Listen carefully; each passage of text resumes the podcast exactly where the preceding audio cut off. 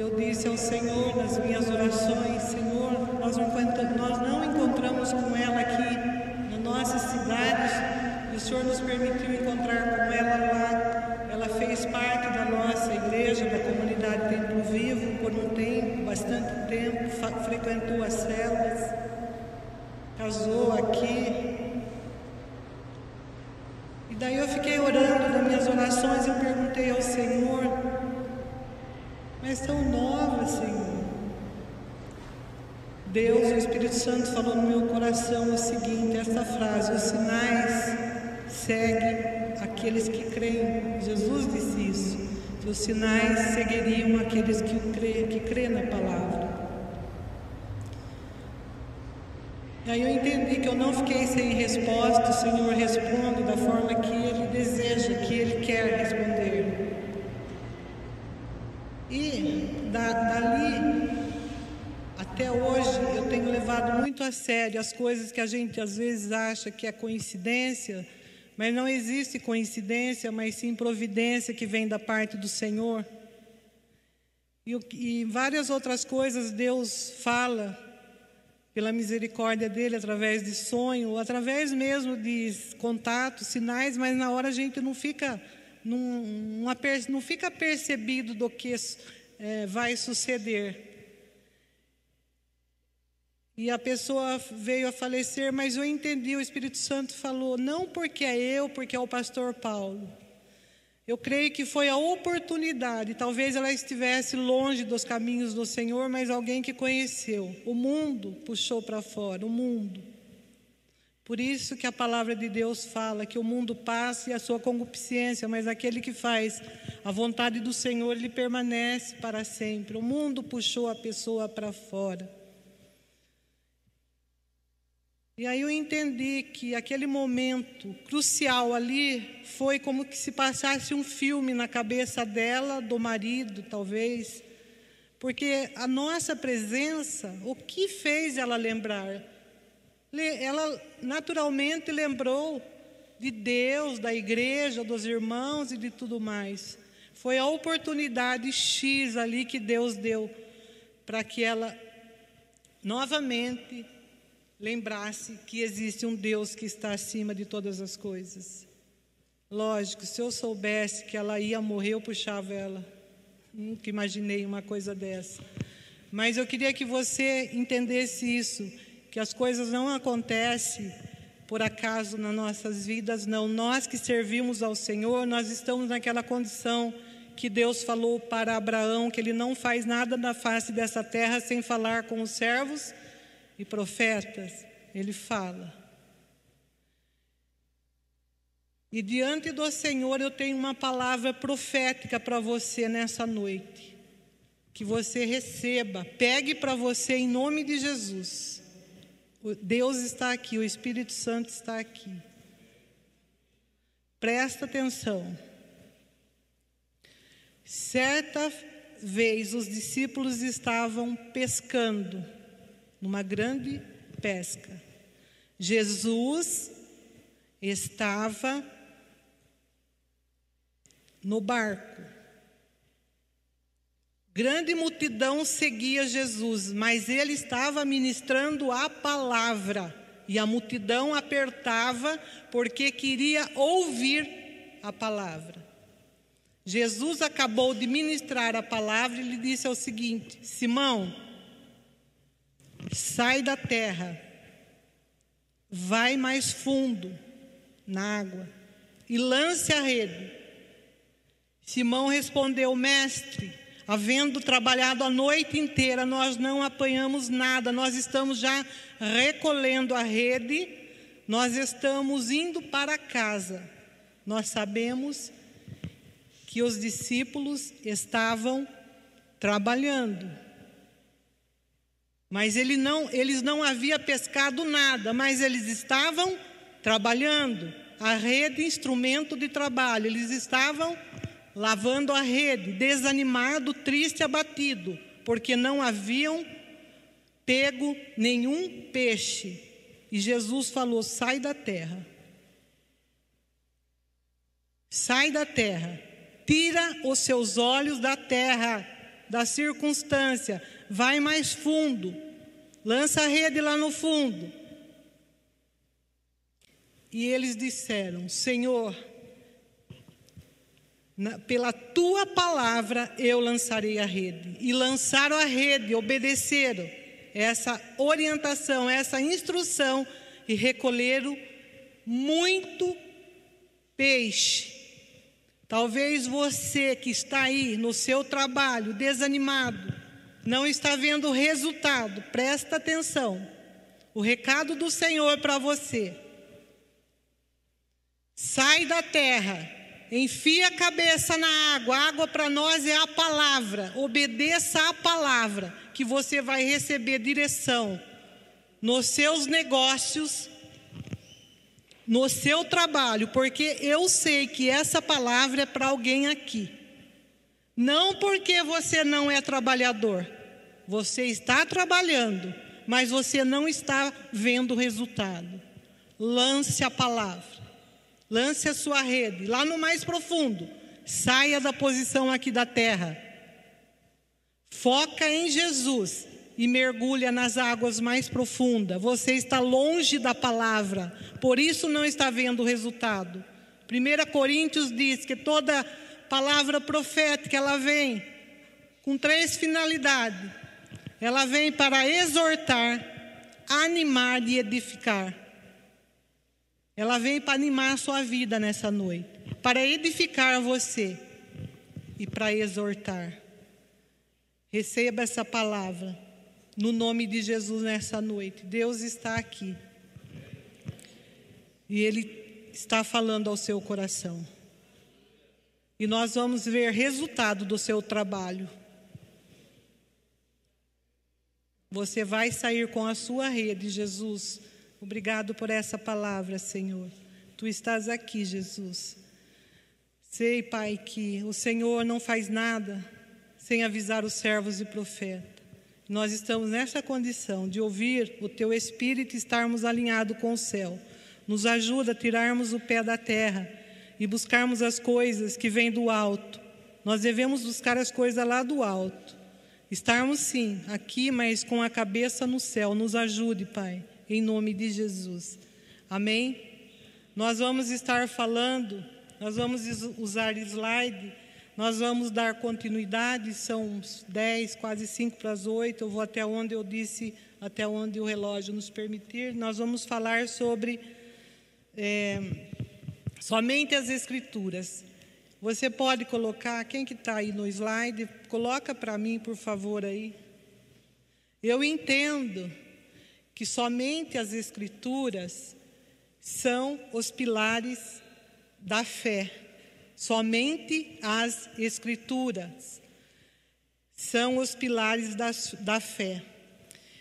No Salmo 11, pode deixar parado aí, tá? No Salmo 11, versículo 3, diz o seguinte: Se os fundamentos estão destruídos, que poderá fazer o justo? Se os fundamentos estão destruídos, o que poderá fazer o justo? É uma pergunta para nós. O que você responderia se Deus estivesse diante do, de você como Ele está e fizesse essa, essa pergunta para você? Se os fundamentos estão destruídos, que pode fazer o justo? Você, na condição de justo, o que você responderia para o Senhor?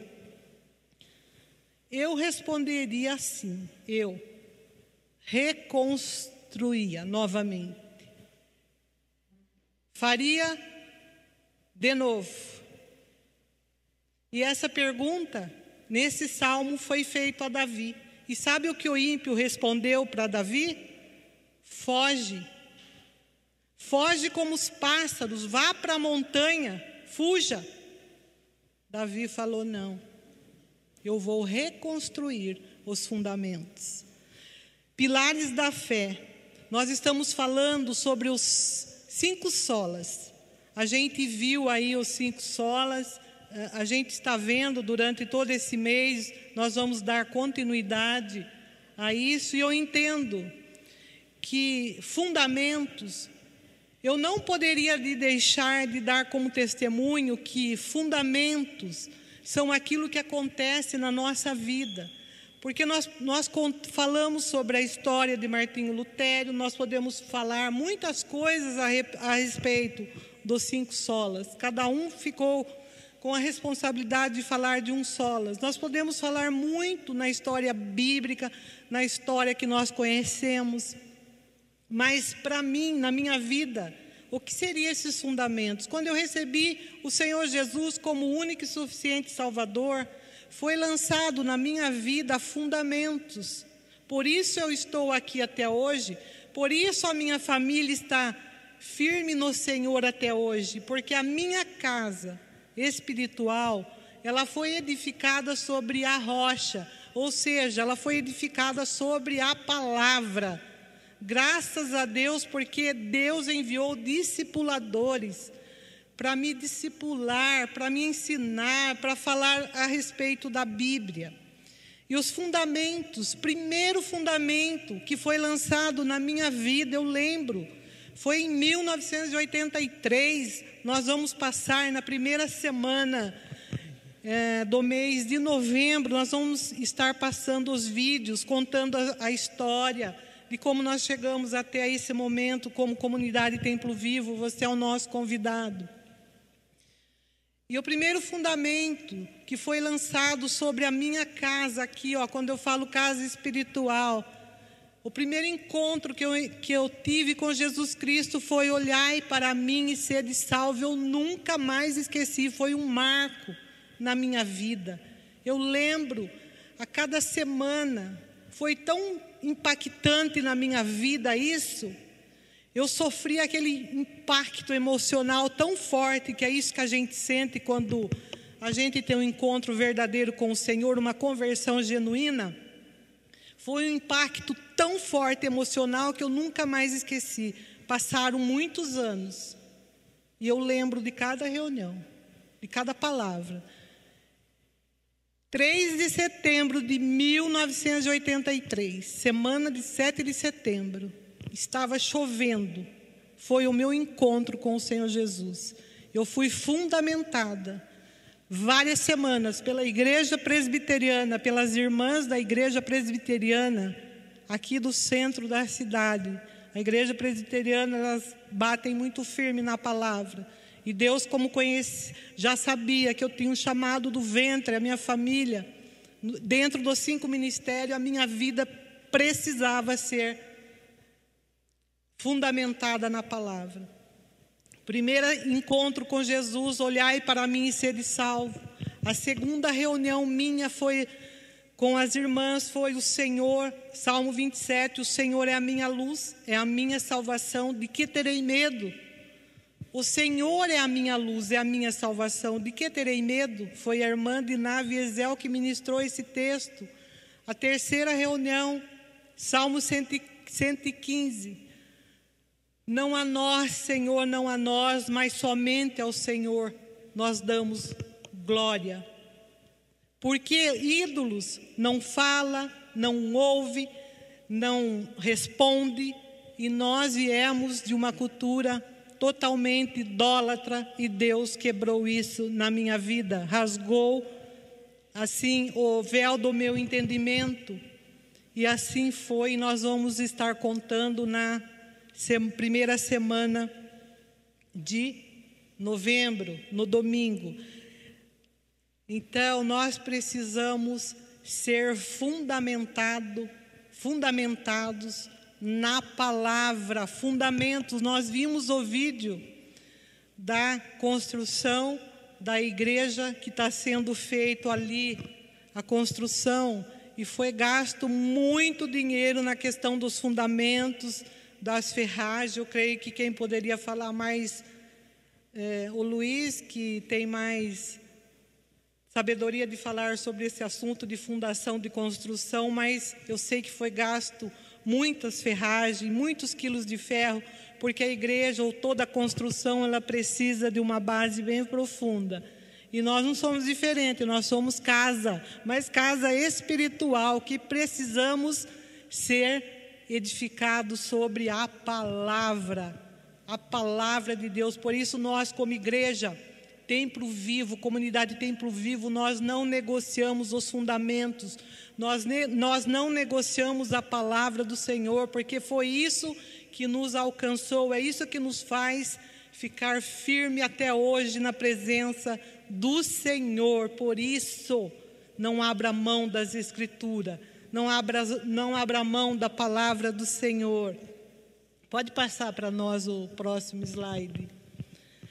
Vocês estão conseguindo ler aí, ó? É uma introdução pequenininha, o pastor Paulo já falou, mas fala que a reforma protestante foi o mais importante movimento da igreja depois de Pentecoste. A igreja nasceu lá em Pentecoste, tá? Nós estamos estudando isso na manhã com Jesus, aonde a igreja nasceu, a primeira igreja nasceu lá em Pentecoste. Não foi uma inovação, mas um retorno ao cristianismo primitivo a doutrina apostólica. No dia 31 de outubro de 1517, o monge agustiano Martinho Lutero fixou nas portas da igreja lá 95 teses contra a indulgência, deflagrando esse movimento que marcou um novo tempo no movimento que marcou um novo tempo da história da humanidade. Então nós estamos falando aqui, ó, pode ir mudando cinco solas, é, tá aqui, né? Olha lá, cinco solas. Somente a Escritura. A Bíblia é a única regra de fé e prática. Isso é que nós, talvez você ainda não sabe, mas nós, como comunidade Templo Vivo, eu vou bater nisso. Nós somos, é, uma, nós temos uma regra de fé que é a Bíblia, somente a Bíblia.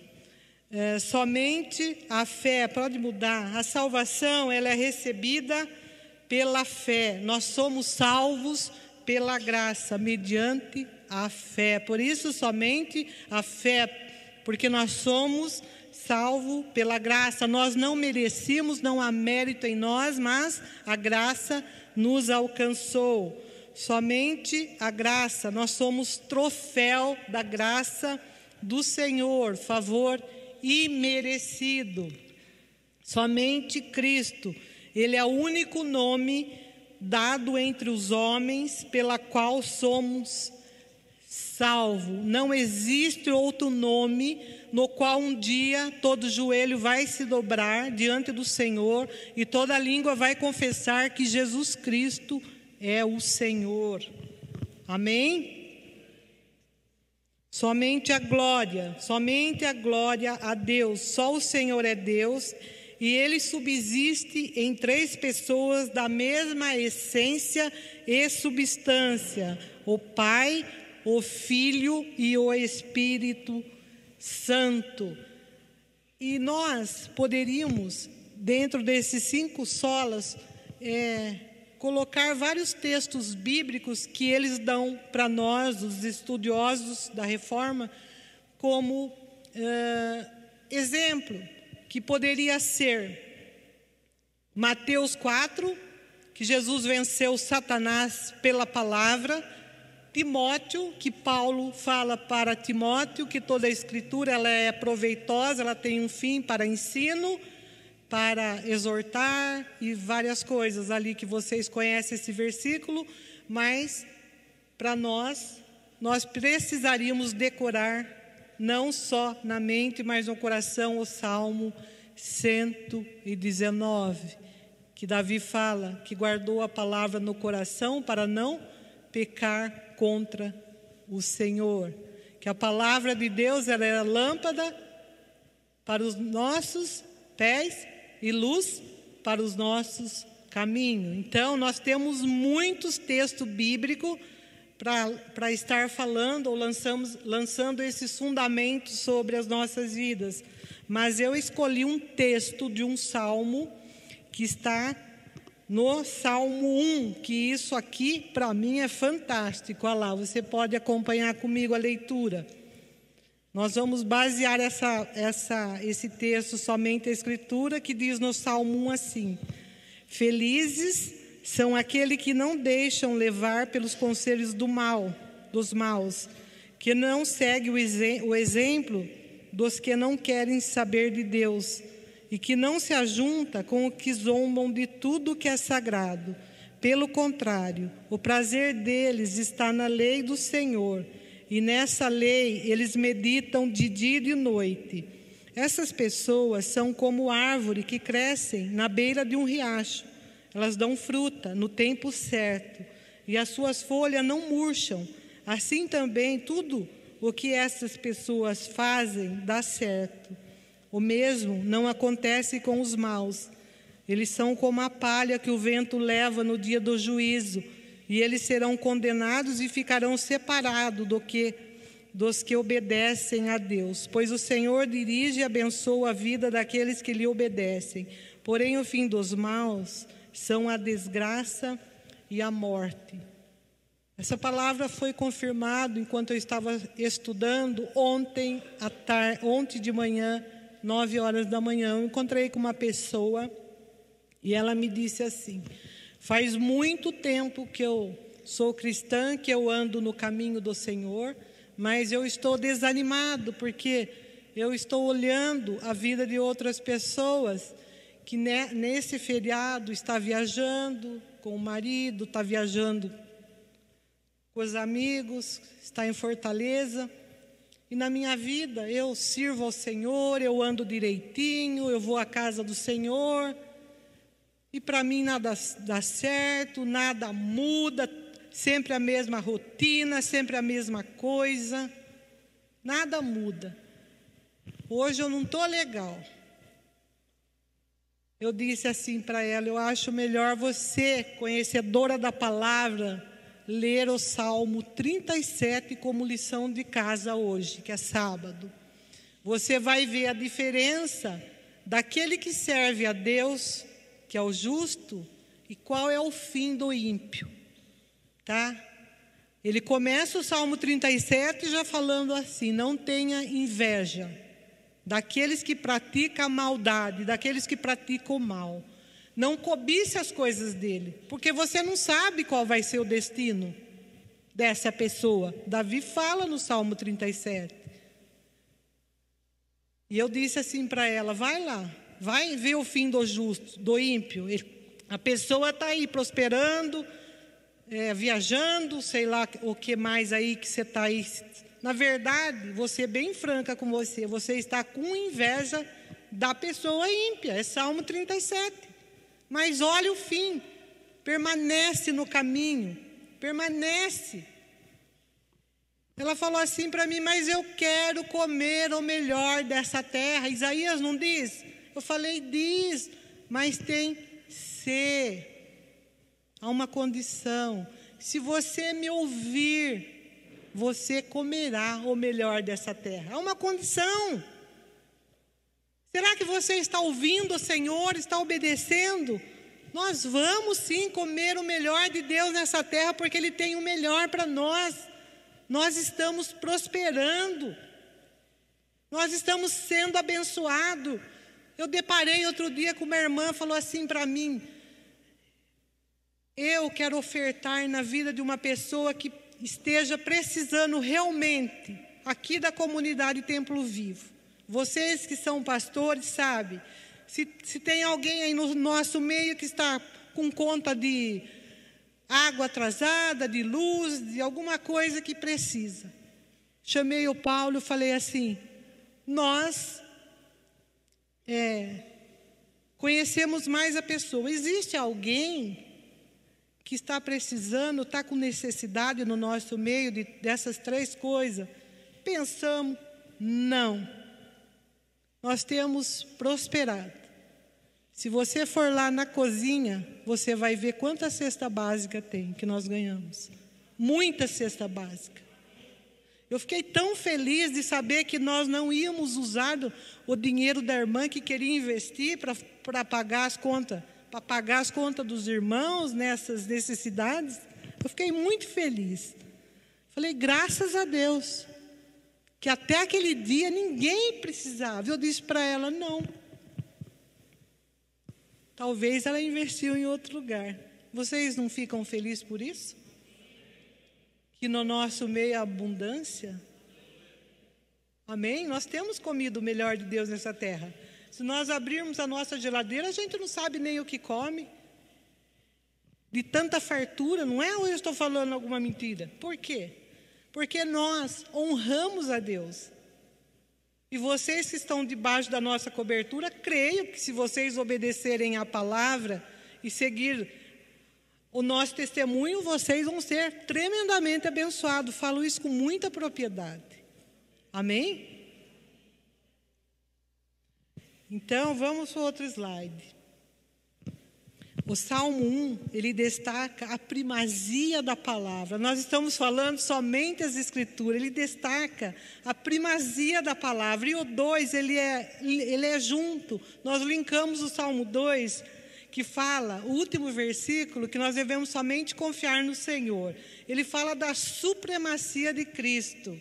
O Salmo que nós estamos falando hoje, eles são bibliocêntrico e cristocêntrico cêntrico, tendo a palavra de Deus como fonte e Cristo como nosso foco. Então, quando eu e vocês sentarmos para ler a Bíblia, somente a Escritura, seja de Gênesis a Apocalipse, você vai ter a palavra de Deus como fonte viva.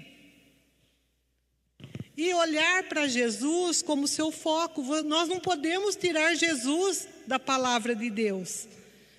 Em Cristo, pela palavra, é que nós encontramos a verdadeira felicidade. O Salmo 1 ele fala muito isso no versículo 1. Como é feliz aquele que tem prazer na palavra.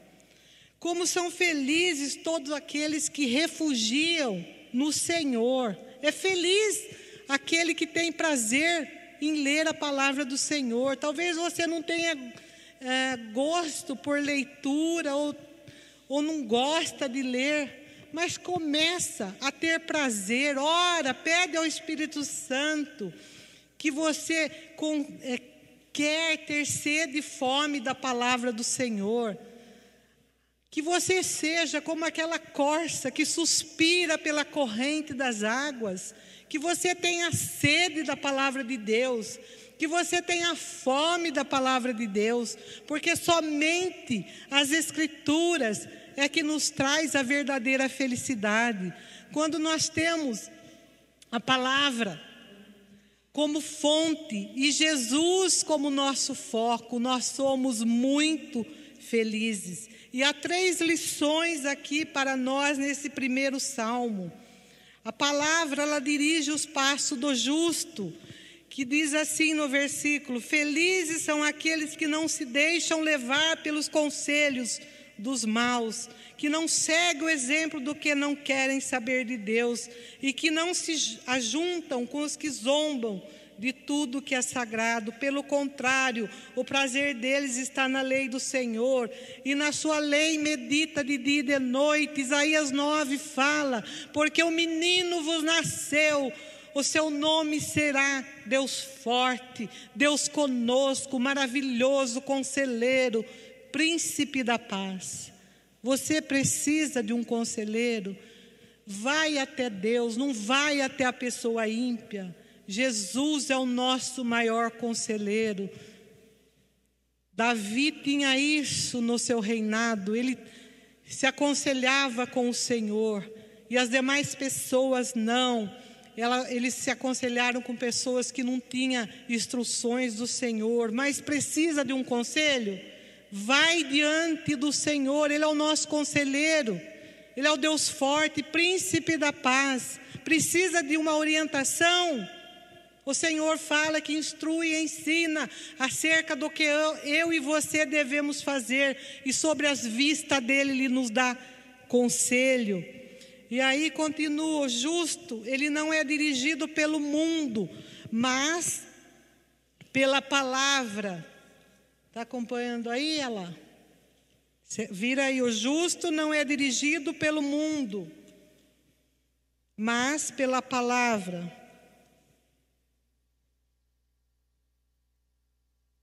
Nós estamos ainda na lista. Quem que está aí?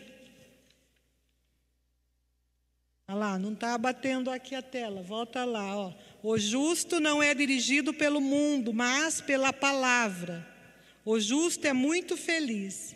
A felicidade é fruto daquilo que ele não faz para fazer o que ele deve fazer. Entendeu essa frase? Vou repetir. O justo, ele é muito feliz.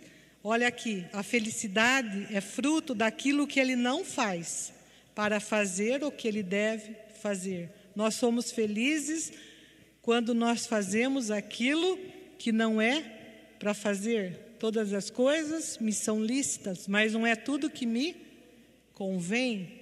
Amém? Então nós andamos como cristão, como aquele que obedece à palavra, nós andamos na contramão do mundo.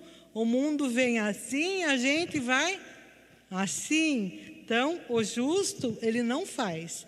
Ele não segue o conselho dos ímpios, não, não imita a conduta dos pecadores, nem se assenta na roda dos zombadores. Você não participa dessas coisas. A sua satisfação está na lei do Senhor e nessa lei medita dia e de noite. Não que você vai ficar de joelho orando cedo, de tarde, de noite, até você pode fazer isso. Mas nesse sistema que nós estamos vivendo, nós não temos essa condição. Mas o nosso coração, ele fala do que a boca está cheia. Se a, o meu coração estiver cheio da palavra de Deus, eu vou falar aquilo que a palavra de Deus está no meu coração. É fácil você perceber se uma pessoa lê a Bíblia ou não, ou se ela medita na palavra de Deus dia e de noite. Converse um pouquinho com ela. Você logo percebe. Agora o ímpio, ele vai, olha lá o que acontece com o ímpio, ele vai progredindo em perversidade, ele pratica, ele é praticante do mal e ele tem prazer no pecado.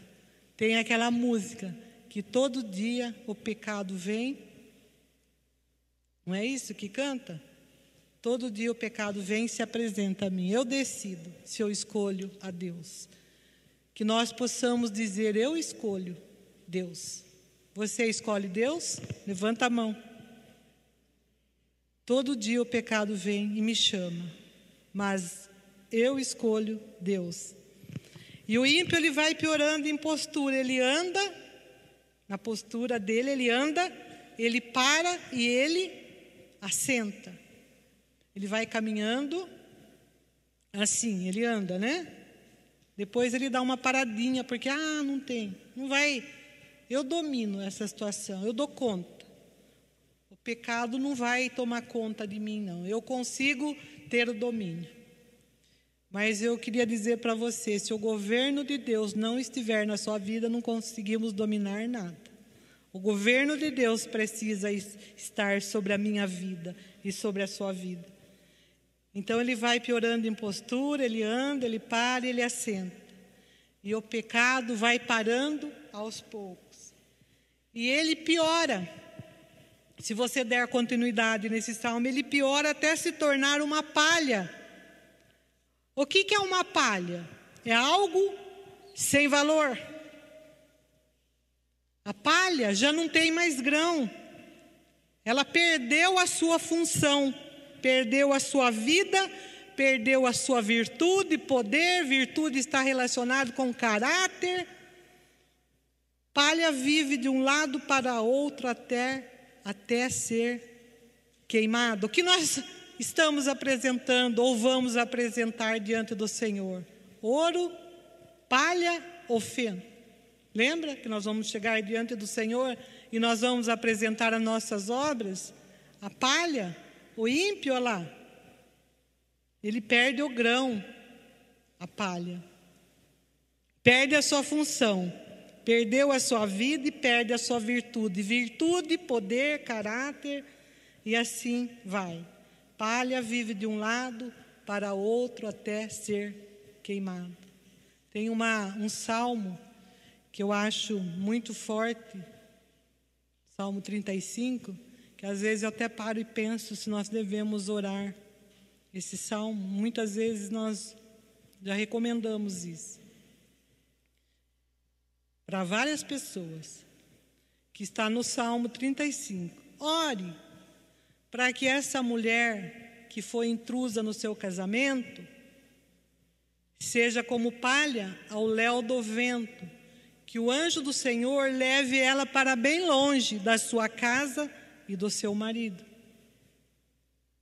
Muitas vezes nós ensinamos isso e eu creio que está na palavra do Senhor. Por quê? A mulher, no qual o marido escolheu desde a mocidade para casar com ela, só a morte separa. Deus odeia o divórcio. Então nós podemos orar. Quando chega alguém intruso aí para para dar uma paqueradinha no seu marido, ou para, ou para se insinuar, olha para onde foi a palavra, virou para cá. Que ela seja como palha ao léu do vento, que o Senhor o leve para bem longe, que seja queimado, ou se converta, tá? Porque Jesus tem misericórdia. De duas, uma. Ou seja, como palha sem grão, sem semente, que seja queimada, ou se converta para a glória do Senhor. Observe quatro traços da postura do justo. O justo está estabelecido, plantado profundamente, enraizado na palavra de Deus. Na velhice, ainda darão muitos frutos. Viverão, o Salmo 128, verão os filhos dos teus filhos, é uma promessa para aqueles que estão enraizados na palavra do Senhor. Amém? Você gosta desse Salmo 128? Você quer ver o seu neto? Quer ver o seu bisneto? É uma promessa.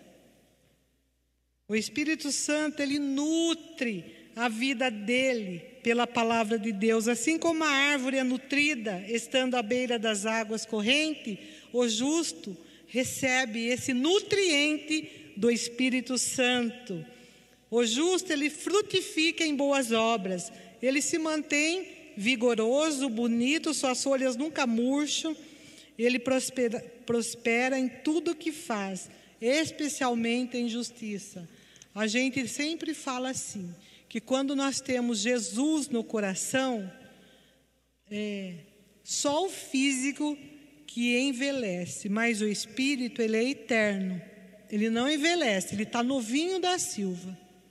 Tá bom? Então, a idade nossa, ela é contado pelo nosso espírito que é jovem, que não envelhece, que tem disposição, que não é não tem mau humor, mas ele está sempre de bom humor. Por quê? Porque o espírito que está em você, ele é eterno, ele não morre. Olha lá, vamos mudar outro. O justo é feliz e frutifica. Olha, vamos ver o final do justo, do ímpio. Eles não recebem justificação, eles não resistirão no julgamento, eles não desfrutam de comunhão na comunidade do justo. Epa, parei por aí agora e fiquei pensando: cadê os irmãos que podem vir ao culto presencial e não vêm?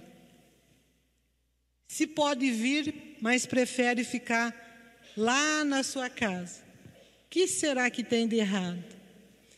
Aqui está falando que quem entra nessa condição é o ímpio, que ele não desfrutam da comunhão na comunidade do justo. Se nós estamos na condição de justo, nós precisamos ter esse prazer de estar na casa do Senhor. Ser como Davi, alegrei-me quando me disseram: Vamos à casa do Senhor. Os meus pés pararam junto às portas. E o meu coração estava feliz porque eu estava, que eu estava de frente, indo para a casa do Senhor. Por que, que as pessoas, isso é uma pergunta que fica uma interrogação, não têm prazer de de ter comunhão com os irmãos, aonde o Salmo 103, o que, que ele fala? Que Deus ordena a bênção dele quando nós estamos num relacionamento de comunhão. Nós somos como a barba de Arão, onde desce o óleo da unção. Salmo 133, com bom, com suave é que os irmãos vivam em comunhão. Aí o Senhor ordena a bênção para nós. Se nós estamos aqui em comunhão como corpo, Jesus é o cabeça da igreja, nós somos o corpo de Cristo, Ele ordena a bênção. Você está aqui, Deus está ordenando a bênção, não só para você, mas para a sua família inteira. Amém? Amanhã você já vai ver suas coisas resolvidas, sem esforço. Por quê? Porque você está recebendo a bênção do Senhor. Desfrute da comunhão desse relacionamento como igreja. Os ímpios receberão condenação. O caminho do ímpio vai leva à destruição. Agora o justo, vira o slide, o justo é aprovado. O caminho do justo é o caminho da palavra de Deus. O caminho do ímpio são seus próprios pensamentos, prazeres e postura que nós falamos. O justo é feliz e frutifica.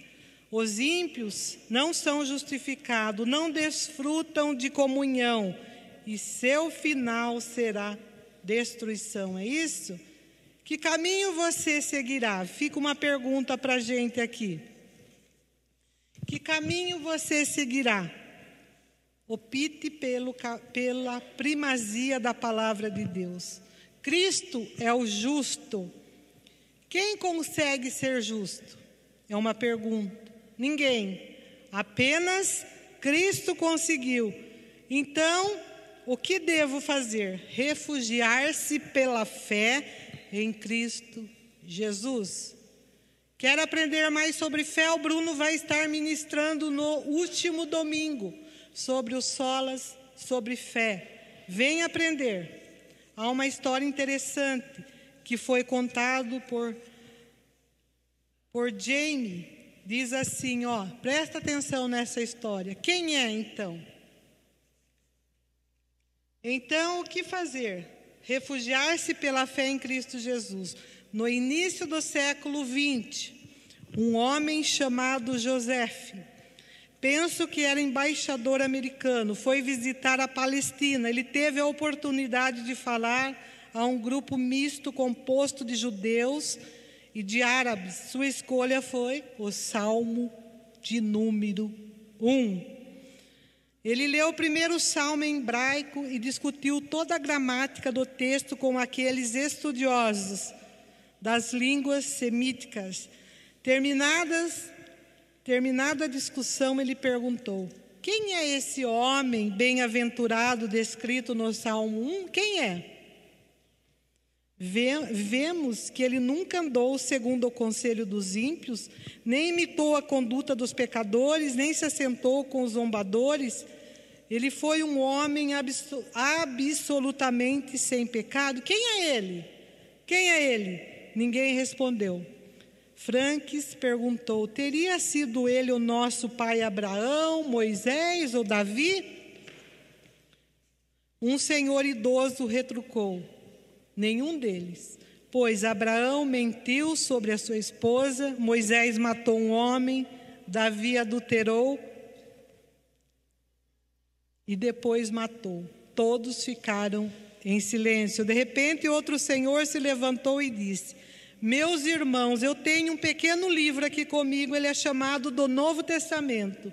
Tenho lido regularmente. Posso atestar-lhe o seguinte: se esse livro estiver correto, eu diria que este justo descrito no Salmo 1 não é outro senão Jesus de Nazaré. De fato, Jesus Cristo é o justo, ele cumpriu toda a justiça. Nele nós encontramos refúgio, nele nós encontramos perdão. Por isso, decida pela primazia das Escrituras, pela primazia da palavra. A palavra é a nossa fonte. Jesus Cristo é o nosso foco. Somente as Escrituras. Será que nós temos ainda mais cinco minutinhos, Paulo, pastor? Eu gostaria. Nós temos em essa nossa crença, temos em. Eu gostaria de convidar você para ficar de pé. Deixa eu achar aqui.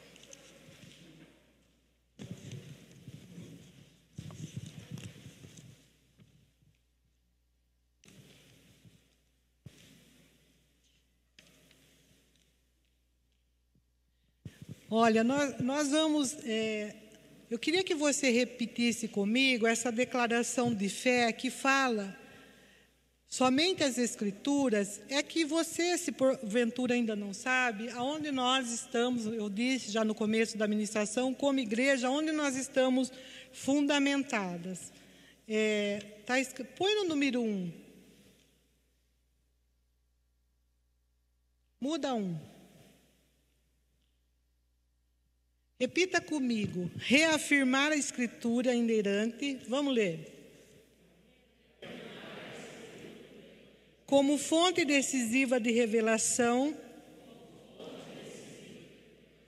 divina escrita, única para constranger a consciência. A Bíblia sozinha ensina tudo o que é necessário para a nossa salvação do pecado.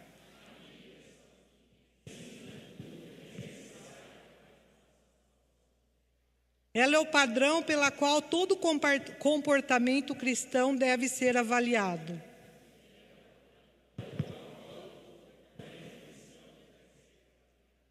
O número dois.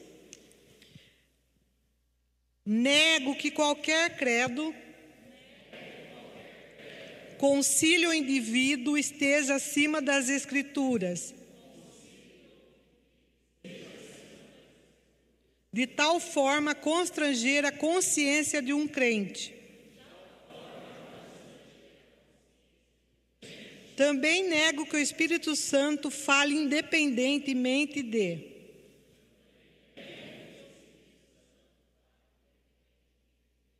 Ou contrariando o que está exposto na Bíblia.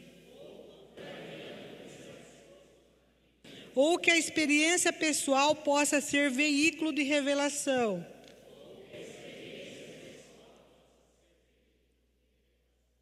Reconheço que preciso da iluminação do Espírito Santo para compreender.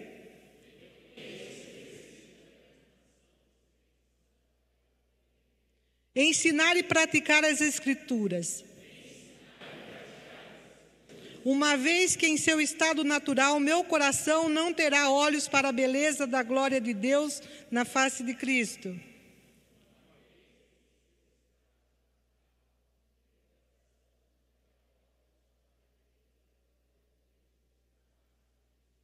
Conforme a revelação da Bíblia. 4. Entendo que, conquanto nada poderá ser colocado acima da autoridade das Escrituras,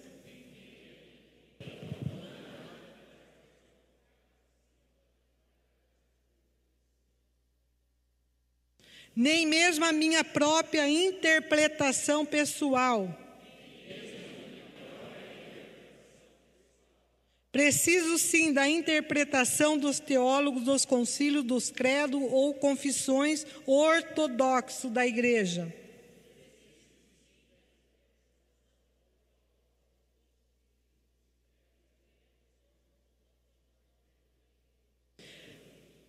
Tal embasamento histórico precisa ser encarado não apenas como meio para se manter a ortodoxia, mas também como meio para se manter a humildade.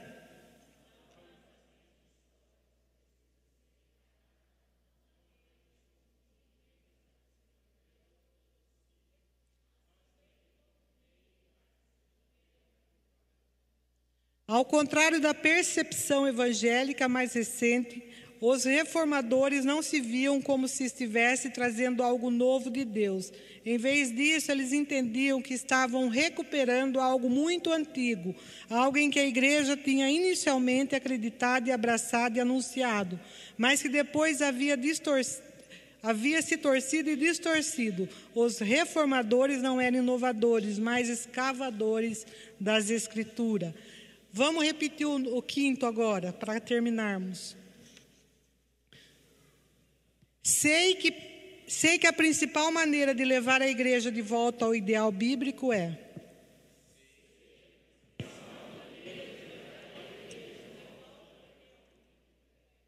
De fato, pregando e vivendo as Escrituras. Somente a palavra de Deus tem o poder de transformar, reformar as nossas vidas e as igrejas.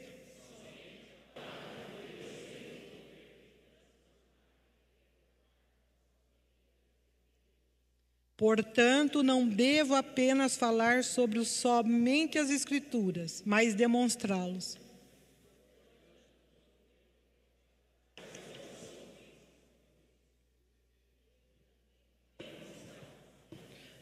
O último, quando assim o fizer, deverei pregar toda a palavra de Deus sem escolher as partes que preferimos ou pensar no que a congregação quer ouvir ou pensa que precisa ouvir.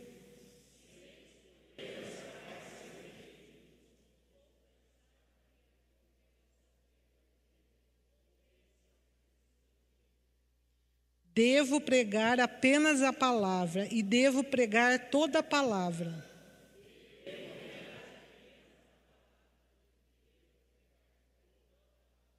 As duas andam lado a lado. Quando elas são unidas no poder do Espírito Santo, posso ter a esperança de uma nova reforma protestante. Não protestante. A Bíblia explica a própria Bíblia. Deus abençoe vocês. Eu chamo o pastor Paulo. Vocês podem se assentar. Que vocês possam, nessa noite,